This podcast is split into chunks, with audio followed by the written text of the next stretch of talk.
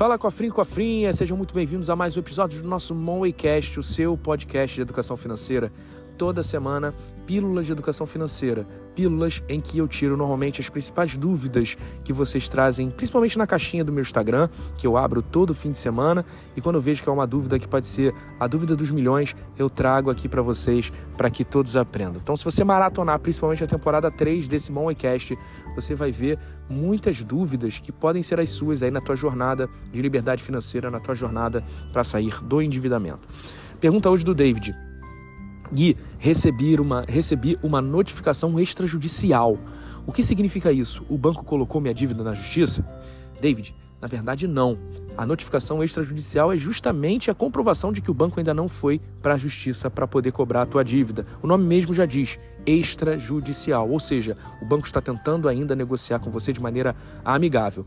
Porém, a notificação extrajudicial, ela tem características mais formais do que uma simples carta de cobrança.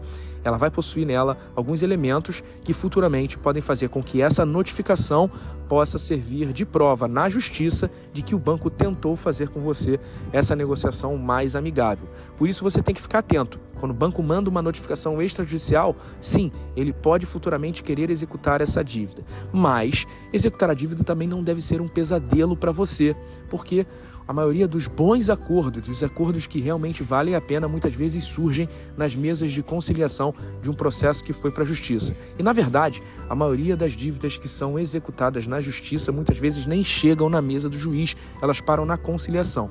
Por isso que eu digo que se você está sem pagar uma dívida, você tem que correr para organizar o teu orçamento e fazer dinheiro sobrar para você fazer uma reserva, uma reserva de quitação de dívidas. Essa reserva vai servir para você tanto para aceitar um acordo que possa vir extrajudicialmente, através até de uma notificação extrajudicial, ou então bancar um apoio jurídico caso o banco no futuro vá executar essa dívida, ok? Então, lembre-se disso: notificação extrajudicial ainda não é execução judicial. Faça uma reserva de dívida para se preparar para qualquer coisa que venha no seu futuro.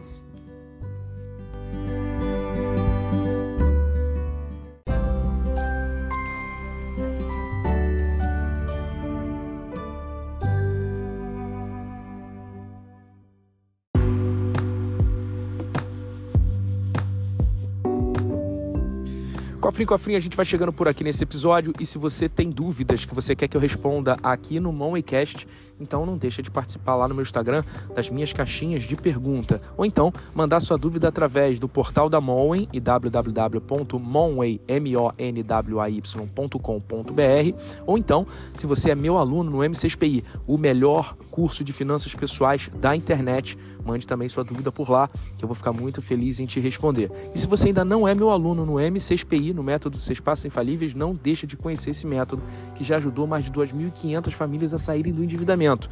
Acesse aí www.m6pi de método dos seis passos infalíveis.com.br e vê curso completo com todas as estratégias para você sair do endividamento e enriquecer. Um abraço e até o próximo Moneycast.